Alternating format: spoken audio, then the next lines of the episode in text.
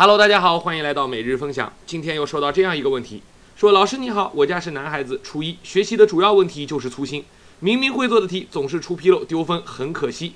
孩子每次考试也是来回检查也没发现，可是转念很快就知道哪里不对了。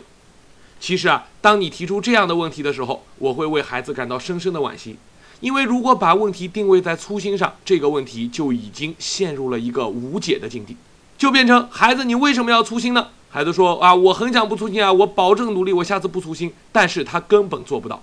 关键在于家长认为孩子主要问题就是粗心，明明会做的题总是出纰漏。这一句话本身就说明对孩子的学习没有一个清醒的认识，大前提错误。所有做错的题都是因为在某些知识上掌握的不牢靠。我们经常用会或者不会来对孩子的学习做一个评价，其实这是不对的。孩子对于每一个知识点的掌握都是介于零就是完全不会和一就是完全会之间。那么，当他会的程度达到百分之九十的时候，他会不会出错？有百分之十的概率出错。如果给孩子掌握程度为百分之九十的两道题，那么孩子的正确率就只有百分之八十一。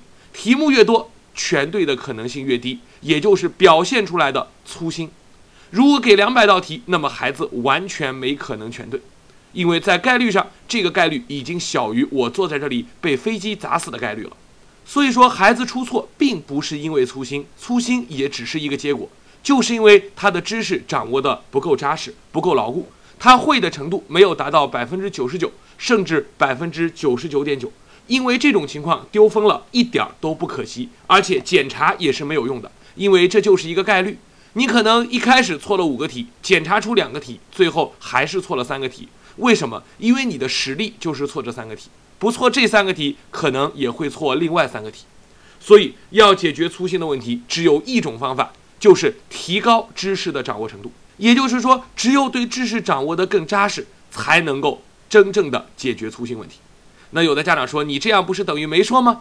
其实啊，这个问题最关键的一步，并不是怎么把知识学得更扎实，而是家长和孩子都要意识到，这个问题并不是我会而粗心，而是因为我不会，或者说我会的程度不到百分之百。意识到了这一点之后，整个的心态就会发生变化，整个的行为也会发生变化。还记得我每次分享的时候都提到的那句话吗？家长对教育问题的认识，直接影响了孩子的成绩。